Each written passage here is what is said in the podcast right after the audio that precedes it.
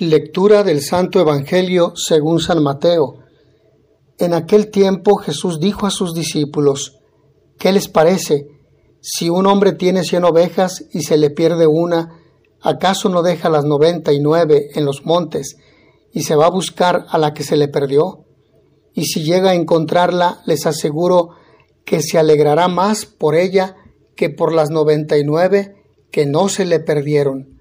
De igual modo, el Padre Celestial no quiere que se pierda uno solo de estos pequeños. Palabra del Señor. Dios es el pastor por excelencia, es el gran protagonista del pasaje inicial de lo que luego será conocido como el libro de la consolación, en Isaías en los capítulos 40 al 66.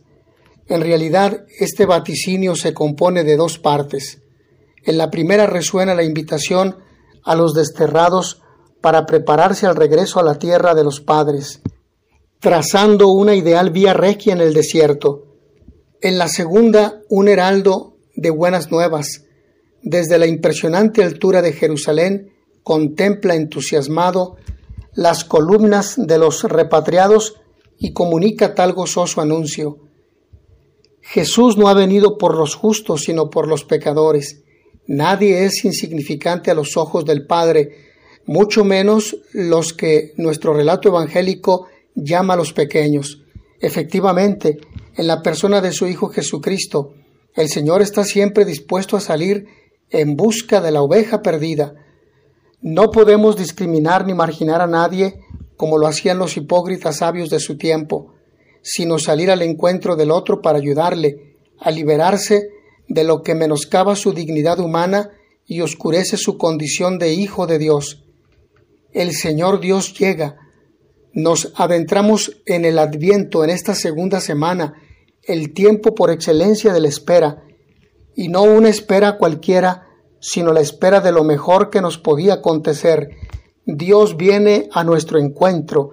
Comienza la lectura del segundo Isaías con ese grito de Dios consuelen, consuelen a mi pueblo. Efectivamente, el pueblo de Israel, exiliado en Babilonia, estaba necesitado de consuelo. Soñaba con una intervención de Dios que les permitiera regresar a su tierra, recuperar su dignidad y su identidad.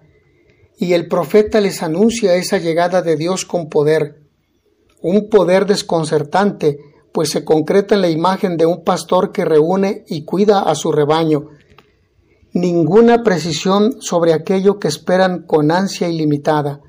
La actualidad permanente de la escritura nos permite situarnos ante esta palabra y rescatar lo que hoy nos comunica a nosotros, la transformación a la que nos invita este Dios, que sigue llegando en todo momento de la historia, aceptar que es Él el que viene, el que trae salvación, una salvación que puede no coincidir con nuestras expectativas, con nuestra manera de entender lo que sería mejor, se traduciría en abandonar la pretensión de diseñar el futuro a nuestro modo, en abandonarnos en sus manos y poner solo en Él nuestra esperanza, asumir la realidad de nuestro mundo como lugar de su presencia, creer que es en esta realidad nuestra en la que se hace presente la salvación de Dios y que nuestra esperanza puede apresurar su venida. Poner en acción la esperanza. Nunca se trata de esperar a ver qué pasa. Isaías lo deja muy claro.